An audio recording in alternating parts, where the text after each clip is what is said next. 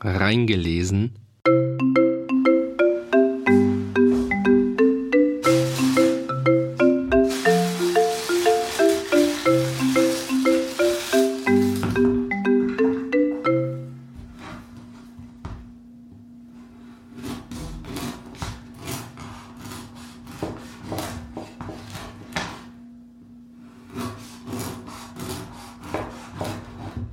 Der Hamster Ambrosius Dauerspeck war in seinen Bau gerutscht, hatte sorgsam die vollen Backentaschen geleert und die kostbare Getreideladung zu den anderen Vorräten verstaut.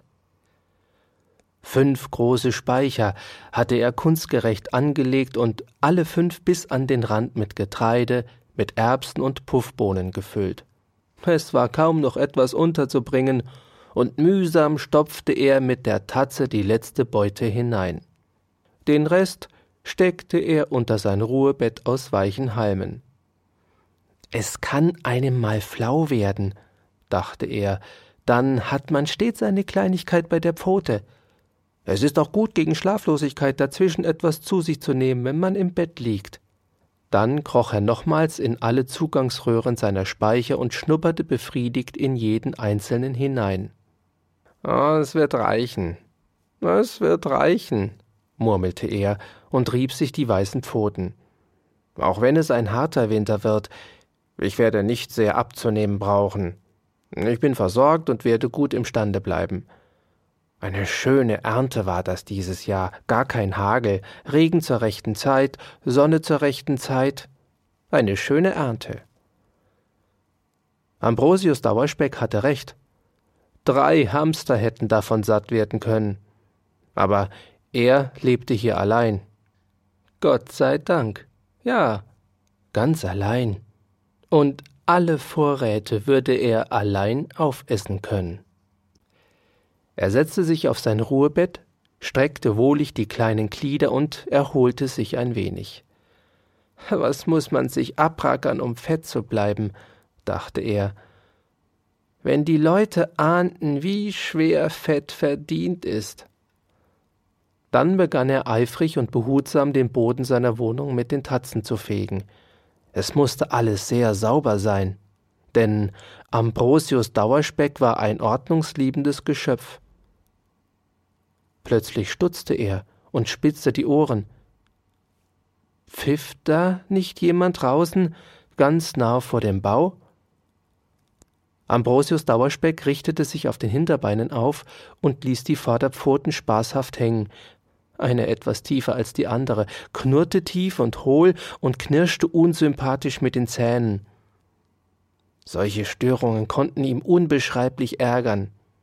Überhaupt, er ärgerte sich leicht, obwohl er so fett war. Wieder pfiff es, ganz deutlich, und in einer ziemlich unverschämten Weise. Ambrosius Dauerspeck schnupperte besorgt in der Luft, lief zum Eingang, fand ihn in Ordnung, lief wieder zurück, kroch die schräge Ausgangsröhre empor und spähte vorsichtig hinaus. So eine Frechheit, Mariechen Knusperkorn, schrie er erbost. Was fällt denn Ihnen ein, meine wirtschaftliche Tätigkeit durch Ihre albernen Gassenhauer zu stören? Jenseits des kleinen Baches, auf einem moosbewachsenen Stein, saß die Feldmaus Mariechen Knusperkorn und pfiff. Wenn nicht der dumme Bach zwischen uns wäre, sagte Ambrosius Dauerspeck giftig, dann würden Sie nicht einen Augenblick mehr zu leben haben. Aber mich ekelt's vor dem Wasser und meine weißen Handschuhe tun mir leid. Das weiß ich.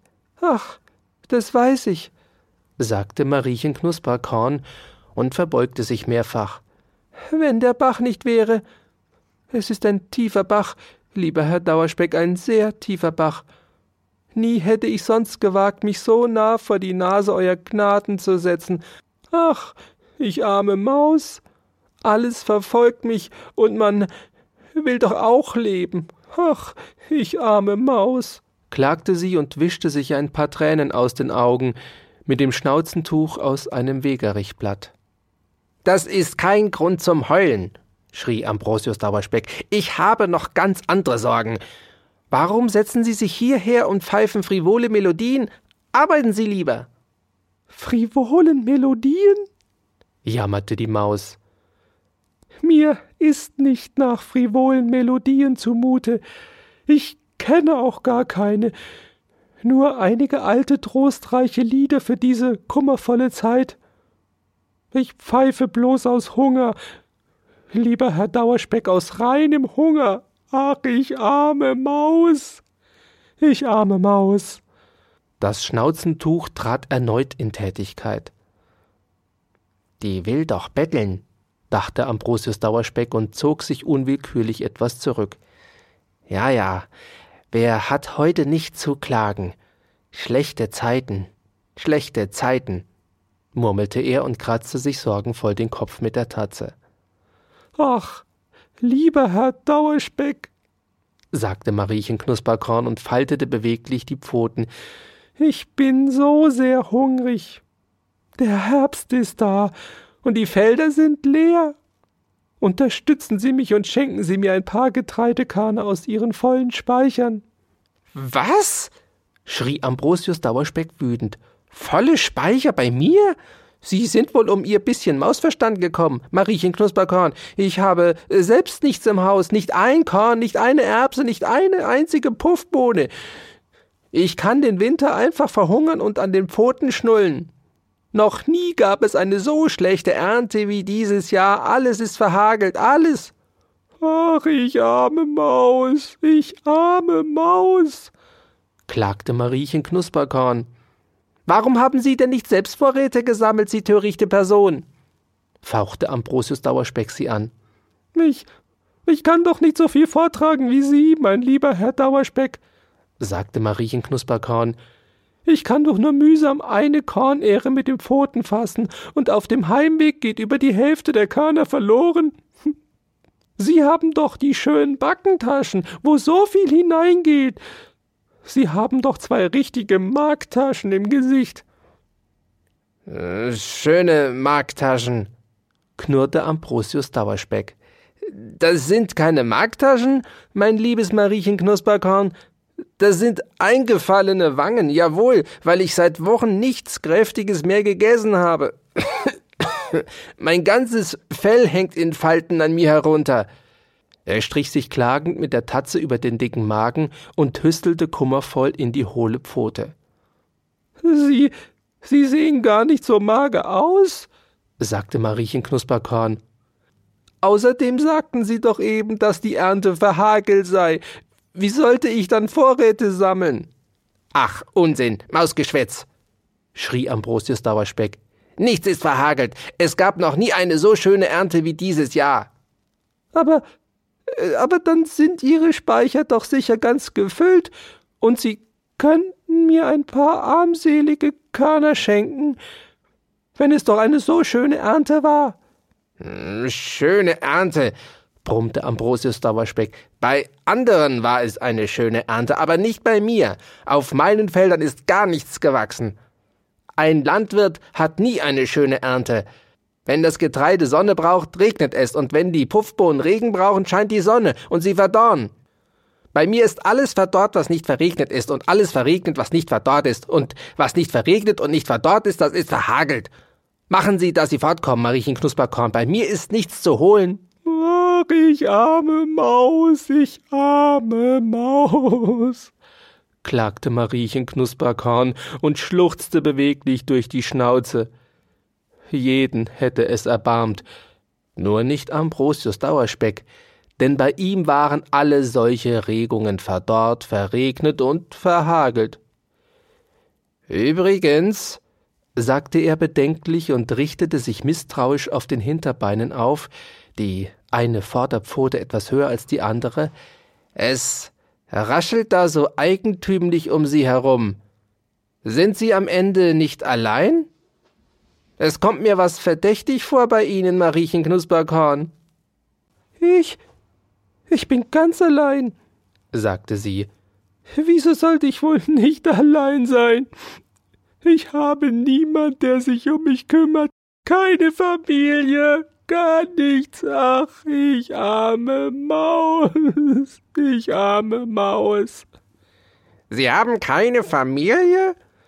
sagte Ambrosius Dauerspeck. Das ist doch eine geradezu feldsträubende Behauptung. Sie haben eine so zahlreiche Familie, dass Sie sich selbst nicht mehr durchfinden können.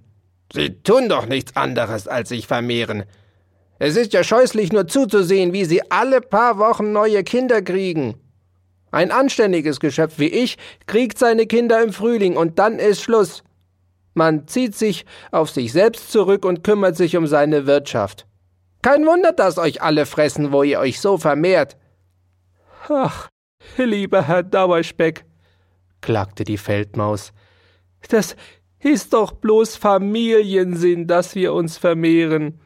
Denn wenn wir uns nicht so vermehren würden, gäbe es bald keine Mäuse mehr. Das, das wäre ein großes Glück, schrie Ambrosius Dauerspeck. Mäuse schmecken zwar gut, aber sie fressen einem auch das Getreide und die Puffbohnen fort. Die ganze schöne Ernte, die nur für die Hamster da ist. Es war doch keine schöne Ernte, meinte Mariechen Knusperkorn.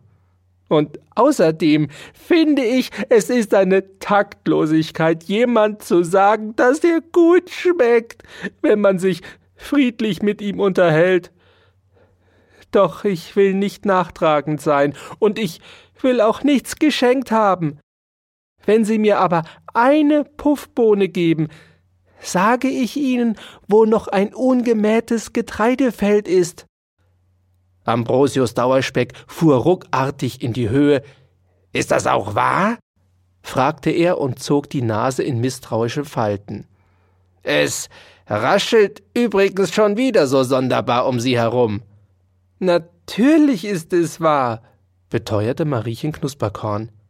Ich wäre selbst schon lange hingegangen, aber für eine arme, schwache Maus ist der Weg zu weit.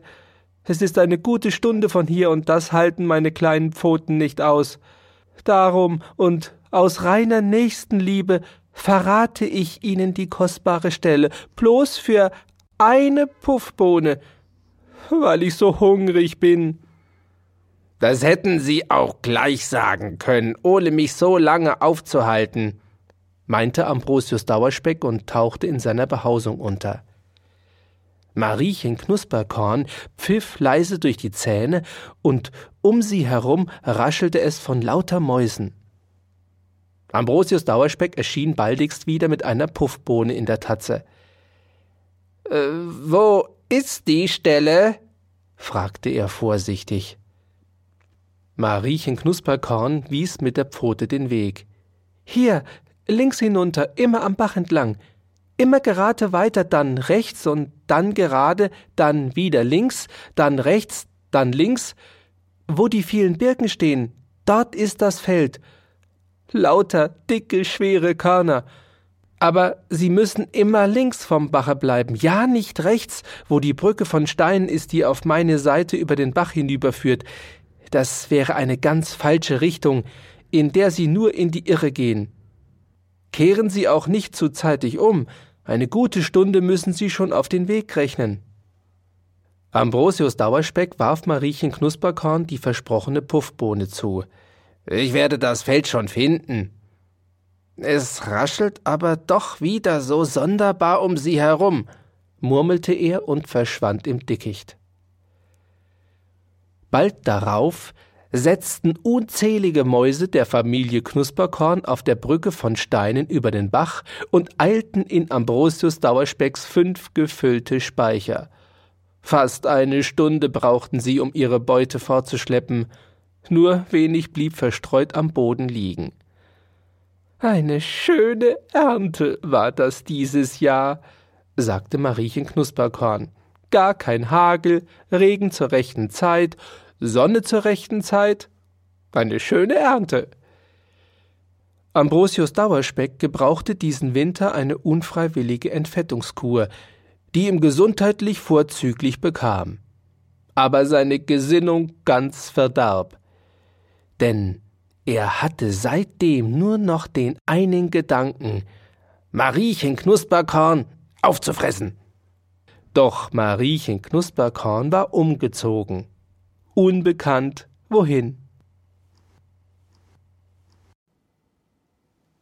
Die Mutter In einem Heukorb oben auf der Dachkammer lag eine Katzenmutter mit zwei Katzenkindern. Die Kinder waren erst vor wenigen Tagen zur Welt gekommen, und sie waren noch sehr hilflos. Kleine Pfoten hatten sie, die immer ausrutschten, und unverhältnismäßig große Köpfe mit blinden Augen, die sich suchend im Magenfell der Mutter vergruben. Sehr sonderbar sahen sie aus. Aber die Katze fand sie über die Maßen schön, denn es waren ja ihre Kinder. Das eine grau und schwarz getigert wie sie selbst, eine Schönheit also, wie man wohl ohne falsche Bescheidenheit sagen durfte, das andere ganz der Vater, der bunt war, mit eleganten weißen Hosen und weißen Handschuhen und einem Tupf auf der Nase, und der so gefühlvoll sang. Wie hatten sie beide so herrlich zusammen gesungen an den ersten Märzabenden im Garten, zweistimmig viele hübsche Lieder, sehr begreiflich, dass diese Kinder mit den kleinen rutschenden Pfoten und den großen Köpfen so prachtvolle Geschöpfe geworden waren. Nicht nur Katzen, was an sich schon der Gipfelpunkt ist, wie jeder weiß. Nein, Katzenkinder, wie sie die Erde noch nicht gesehen. Stolz reckte sich die Katzenmutter in die Höhe und betrachtete liebevoll schnurrend die kleinen Wunder ihrer Welt.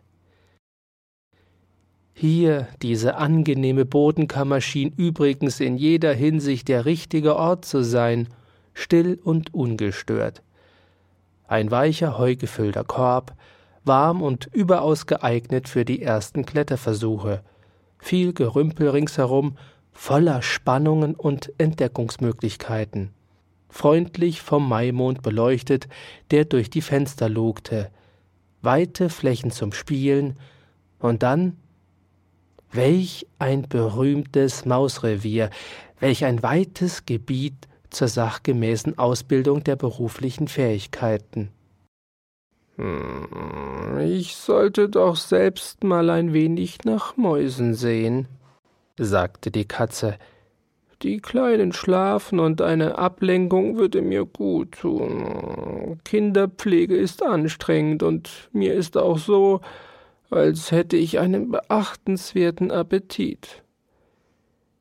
Die Katze erhob sich vom Heulager, bedeckte schnell noch einmal ihre Kinder und strich dann auf leisen Sohlen schnuppernd an Kisten und Körben entlang. Es hatte doch auch wenn man allmählich etwas in die Jahre gekommen war, immer noch etwas angenehm Aufregendes, so nach Mäusen zu schnüffeln. Und jetzt raschelte da nicht jemand? Roch es nicht so erbaulich nach Mäusen? War das nicht der feine Duft, unverkennbar für eine kätzliche Nase? Doch einige vorsichtige Schritte auf Samtpantoffeln, Niemand machte ihr das nach. Und dann stand sie vor einem Mäusenest, in dem zwei kleine nackte Jungen lagen. Hm, bloß Jungen, dachte die Katze.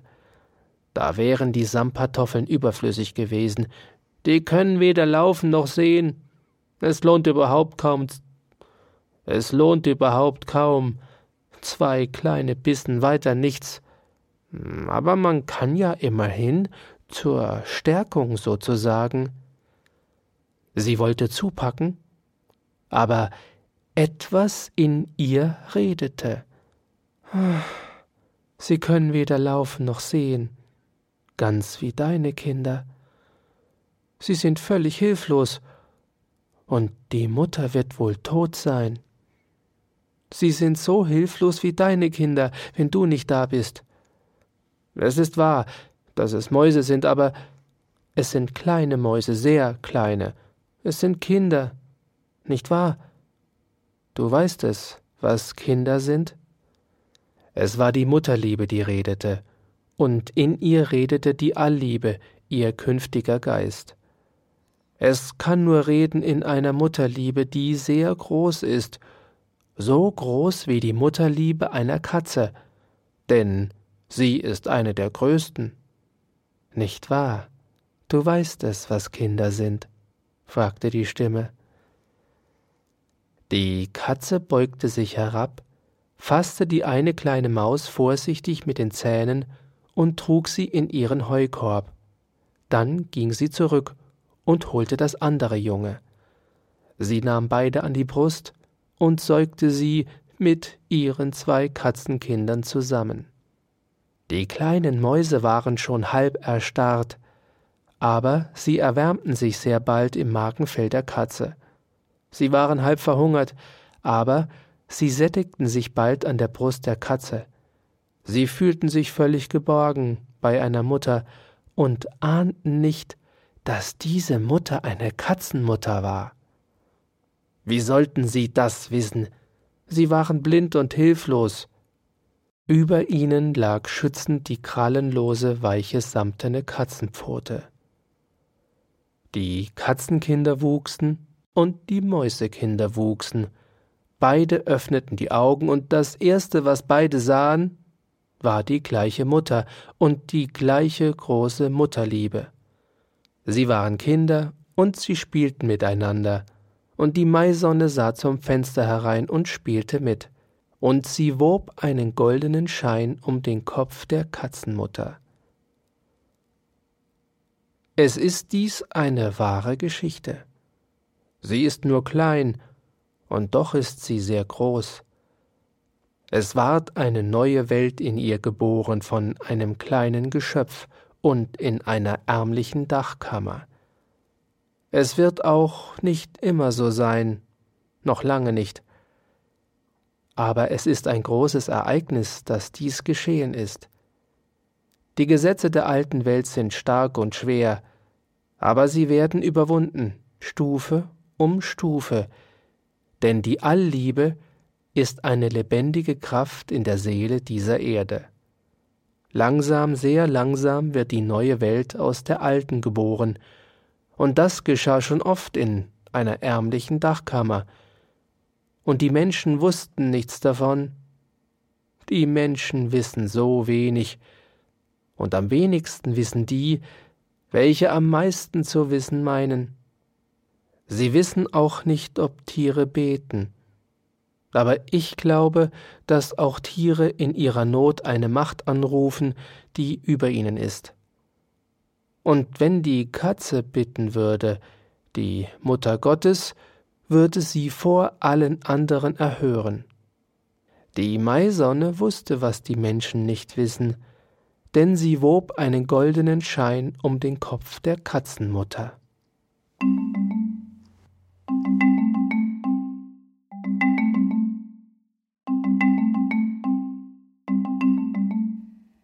Sie hörten soeben die ersten zwei Geschichten aus Manfred Kübers Balduin Brumsel und andere Tiergeschichten. Wenn Sie Näheres zu Manfred Küber sein Leben, sein Werke, sein Schaffen erfahren wollen, unter manfred-küber.de erfahren Sie Näheres dazu. Ich bedanke mich für Ihr Zuhören, wünsche eine schöne Woche und bis zum nächsten Mal. Danke.